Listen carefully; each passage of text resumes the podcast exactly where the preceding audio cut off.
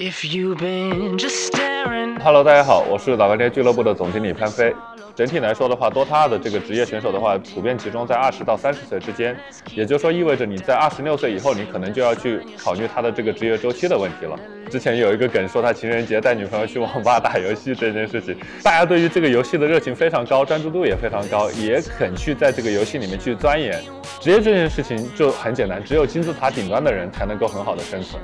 Hello，大家好，欢迎来到文创 Talk。文创 Talk 聚焦 Z 时代青年潮流文化，探索圈层背后的文化意义。我们将定期邀请业内大咖分享个人经历，解读行业前沿动态。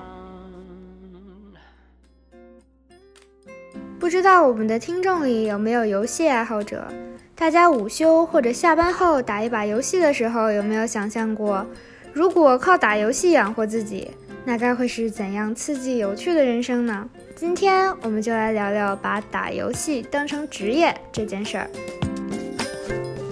由网易文创出品的微纪录片《热爱者》近期空降杭州 LGD 电子竞技俱乐部，飞师傅分享了一些他从普通玩家到俱乐部经理的经历，并对一些只是想玩游戏的网瘾少年发出警告：成为职业电竞选手并不比高考容易多少。呃哈喽大家好，我是老干爹俱乐部的总经理潘飞。飞师傅以前是 DOTA 二的领队，大家叫他大飞或者飞师傅。和很多从事电竞行业的人一样，飞师傅接触电子竞技也是从喜欢打游戏开始。我记得比较清楚吧，是我高一的时候，高一的时候应该是零六年，对，零六年、零七年那会儿开始打的这个 DOTA 一。我那会儿就是打 DOTA 一的时候，还是跟我的高中同学，我的几个发小一起玩的。然后是他们当时，我从那个三 C 澄海三 C，我以前是三 C 的玩家，然后他们当时带我玩 DOTA，我就说，哎，这个游戏挺好玩的，然后就开始开始慢慢的去转型打 DOTA。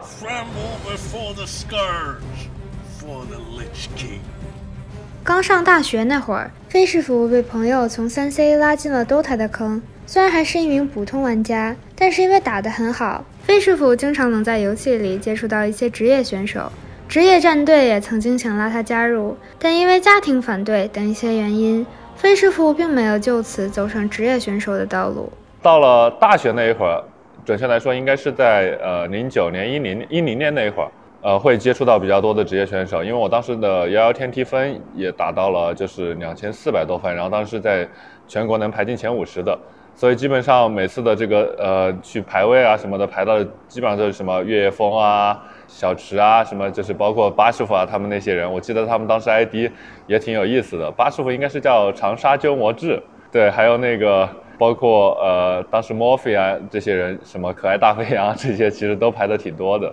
我读大学那一会儿，因为刚开始加入，就是刚开始去武大嘛，然后也挺巧的，我在有一次篮球场上面打篮球，然后碰到了当时武大校队的这个 DOTA 队的队长，然后呢，我跟他一起打了一场球以后，我在第二天的时间我去网吧上网，结果他正好也在那个网吧，然后他就在我旁边看我打了两个小时的时间，看完以后他问我，他说，哎，哥们。你有没有兴趣加入武大校队？正好我之前的那个中单去要去法国留学了，然后就这么机缘巧合的，然后当时是加入了武大的这个 DOTA 队的校队的，然后后面也多多少少代表呃就是代表我们学校嘛，去参加了一些高校的赛事。那其实，在 大二那年呢，当时天路有邀请过我去加入他们去打打职业这件事情，因为当时他们有个队员，呃，是我开黑的一个朋友。当时也邀请过我，但但是就是说，碍于一个是我还是希望能从武大毕业以后再再出来工作嘛。然后当时整体来说的话，整个的职业环境也没有那么的好，那所以当时就没有去加入去打职业这件事情。大学毕业以后，飞师傅已经过了成为选手的最佳年纪，但他还是放不下电竞的梦想。和业内人士进行了一些了解后，飞师傅辞职来到了上海，以天梯分前一百的水平进入了 LGD 俱乐部。成为了一名管理人员。毕业了以后呢，我还是想在电竞圈去做这一行嘛，然后后面就就加入了脑干爹，但那个时候其实年纪已经比较大了，呃，我是一四年加入的脑干爹，然后在那个时候就觉得，那既然没有办法成为职业选手的话，可能就从其他的方面的话去为自己热爱的这个这个事业去做一些努力嘛。然后就开始了转型去做管理的岗位。但是在我刚来老干爹的时候，其实我的那个天梯分也是在前一百的，所以基本上那个时候也天天跟像当时的队员啊，就小明嘛、哈哈明，然后呃英卓赖他们也经常去开黑啊，去打一些路人的高端局。我最近三年的 DOTA 盘数应该加起来不到五百盘吧。就你像以前以前刚开始的时候，每年的 DOTA 基本上都要打一两千盘这样子的。最近三年可能每年大概在一百盘左右吧，最多也就这样了。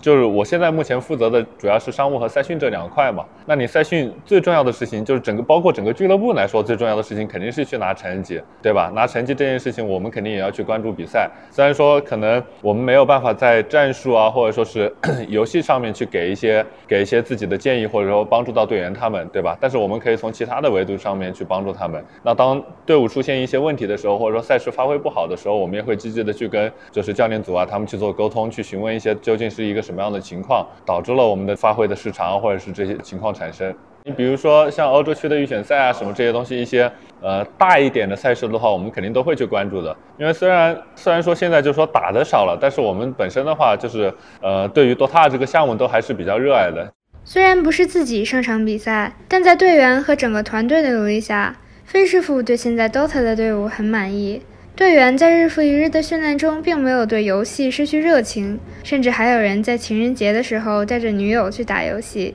队员的自律性、性格和成绩都让飞师傅觉得非常骄傲。嗯，肯定是满意的，就是主主要是几个点吧。其实，在嗯去年 TI 结束以后，大家也知道，就是 Maybe 和 FI 他们合同到期了，对吧？他们也有他们自己的选择，这也是比较正常的事情。但是呢，呃，我当时在组建队伍的时候，我主要考虑了几个因素。第一个呢是队伍的这个平均年龄，就是他的平均年龄决定了他的这个职业寿命。整体来说的话，DOTA 的这个职业选手的话，普遍集中在二十到三十岁之间，也就是说意味着你在二十六岁以后，你可能就要去考虑他的这个职业周期的问题了。那我们这个队伍的整个的职业年龄是还没有到二十二十二点五岁的，就是大家都相对而言比较年轻。第二个点呢是，DOTA 这个项目其实是已经存在了非常久的这个这样的一个项目了，会有一些选手对于整体的这个游戏的热情，因为他每天接受这个超过十个小时的训练，加上已经是很多年的这样的一个日复一日的训练以后，很多人会对这个游戏的热情会有所下降。那呃，我目前就是因为我在呃做就是建立现在的这个班底之前，我其实和当时的教练就小巴我们。他从朗格列出去的嘛，我们其实一直有比较密切的联系。那他给我的反馈是说，就是之前 eHome 的这四名队员，其实对于游戏是有非常高的热情度的。可以说，除开打 DOTA 以外，他们的日常生活里面，就是说不太会有其他的元素。这一点是我非常看重的。包括 ME，其实大家就是有一个有一个外号，其实是舞痴这样的一个形象嘛，对吧？他就是之前有一个梗说他情呃说他情人节带女朋友去网吧打游戏这件事情，所以其实。大家对于这个游戏的热情非常高，专注度也非常高，也肯去在这个游戏里面去钻研。那这也是为什么，就是大家可以看到我们的这个新队伍里面，大家的游戏打法会非常多，就是打法打法体系会非常丰富。这也是对对对对对，这也是我当时非常非常重视的一个点。那第三个点呢，就是在于 这群选手呢，就是相对而言，他是没有一些不好的习惯的。整体而言的话，接触的这一批选手，他们在性格方面，包括他们的自律性啊，其实都是非常好的。他们在日常里面，甚至也会自发的去做一些健身啊、一些运动啊，去帮助他们，嗯，有更好的体能，然后去往应应对这些比赛。所以，就是对于整体的这一批队员来说，我们还是非常满意的。然后，包括其实从这一年的整体的赛事成绩来说，对吧？我们在新加坡 match 上是第三名，然后在最近的这个基辅 match 上也拿了一个冠军。那我们其实都是还是非常不错的这样的一个结果。和早年飞师傅接触游戏时不同，当今的电竞行业有高额的电竞奖金和越来越正规的赛事，这些都是吸引年轻人成为电竞选手的原因。拿 DOTA 二国际邀请赛来说，今年的奖金池就超过了四千万美元。Welcome to the international。呃，我觉得奖金高这件事情有利有弊。它的弊端在于，就是说高额的奖金的话，能够帮助这些职业选手，帮助我们这些俱乐部能够更好的生存。因为这件事情的话，就是实际上是直接影响到选手与 选手与俱乐部的收入这件事情的。但是呢，嗯，你像 DOTA 这种赛事，呃，把所有的奖金累积到 TI 的这样的一个赛事里面呢，它其实是有它的弊端的。弊端就在于，就是可能所有的选手只看重 TI，而不去看重其他的赛事了。我觉得高奖金是好事情，但是应该把这些奖金更加的分散。就是不要去集中在某一项赛事上面去。除了持续高走的奖金，在二零二零年十二月十六日，电子竞技更迎来了历史性的一刻。在第三十八届亚洲奥林匹克理事会全体大会上电子竞技与霹雳舞两个项目被批准为2022年杭州亚运会正式项目。尽管入亚的具体项目还没有明确，但大家都在积极地准备夺取金牌。亚运会这件事情呢，也是比较幸运，它是在杭州。那作为浙江本土来说，就是呃比较大的一个俱乐部，对吧？我们其实是和杭州已经有了非常深的这样的一个地域标签在上面。那不管是呃我们英雄联盟项目还是 KPL 项目，其实都已经呃做了这样的一个地域化的这个这个主场席位这件事情，对吧？其实我们在比赛里面可以看到，就是杭州 LGD 这样的一个标签，已经非常深的，就是说印在了所有的这些电竞的粉丝就是这个心里面。包括其实从最初。初，我们俱乐部呢也跟杭州结下了不浅的这样的一个渊源，因为一五年的夏季赛，我们实实际上是在杭州的这个黄龙体育场去呃去捧杯的，然后包括队伍在成立初期呢，也是从杭州这个地方去逐步的往上海去发展的，所以最后呢，我们选择了回归杭州这件事，那。那正好又是这样的杭州亚运会嘛，对吧？我们就可以去有非常多的这样的一个合作空间。那虽然说现在就是说它的一个具体的进入亚运会的这个项目还没有明确出来是哪几个，但是我们也在积极的做了一些布局，包括像英雄联盟、王者荣耀，还有这个炉石，对吧？这些有可能入亚的这些项目，我们其实是都有非常好的这样的一个选手储备。那我相信，就是说在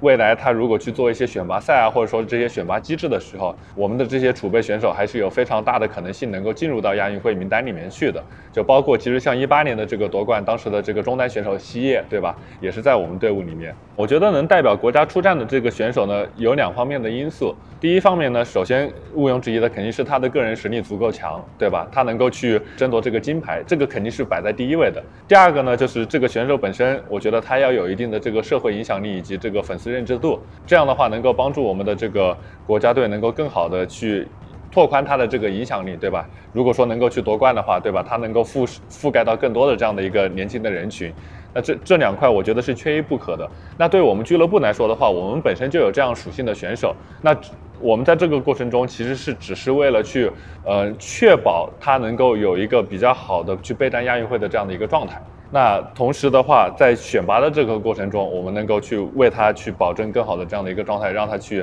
能够通过这样的选拔。对于电子竞技俱乐部而言，最核心的财富是人。如何保证持续的人才输出，是每个俱乐部都很重视的问题。虽然每年青训里都有孩子来体验训练，但飞师傅遇到的很多孩子都只是借着成为职业选手的借口来满足自己打游戏的爱好。他想劝这些人趁早看清职业电竞选手的艰苦。在飞师傅眼里，成为一名职业电竞选手并不比高考容易多少。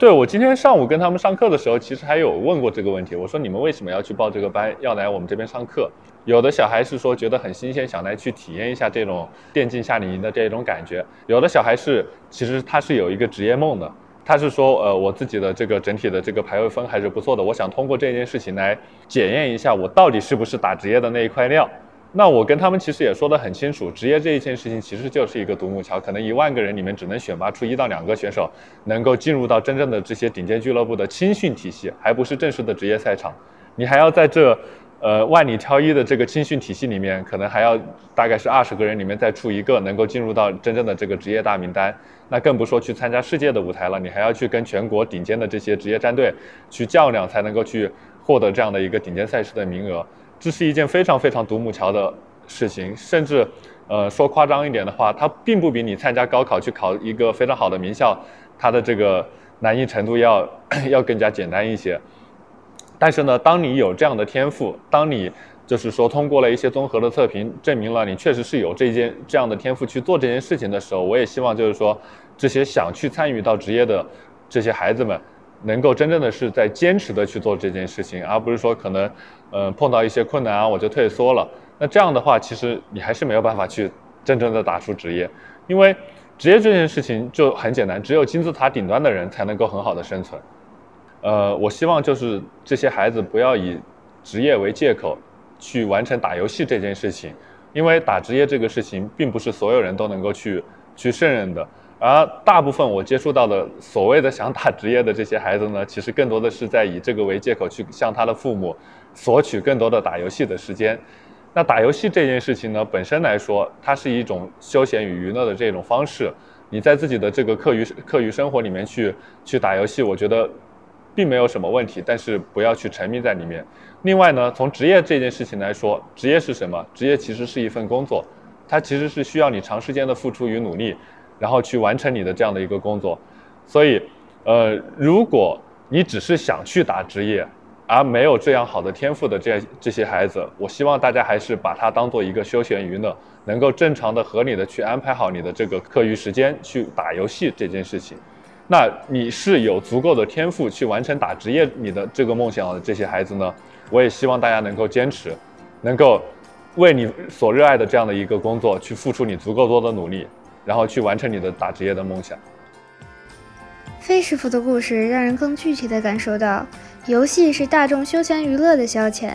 而电子竞技却是一份比想象中更艰难的职业。好啦，让人热血沸腾的电竞就暂时先聊到这里。我们的热爱者栏目还用镜头记录了2021 LPL 英雄联盟职业联赛，并采访了 LGD 俱乐部的选手们。想知道赛场背后发生了什么故事，可以关注我们的 B 站网易王三三，预计下月将有正片上线。期待的同时，可以先看看我们在赛时拍摄的 Vlog，在微博“我是热爱者”上可以找到各种好玩的物料。今天的文创 Talk 就到这里，我们将持续产出有趣的行业故事。对潮流文化、消费感兴趣的，可以关注我们的微信公众号“网易文创”，获取更多有趣的内容。我们下期不见不散。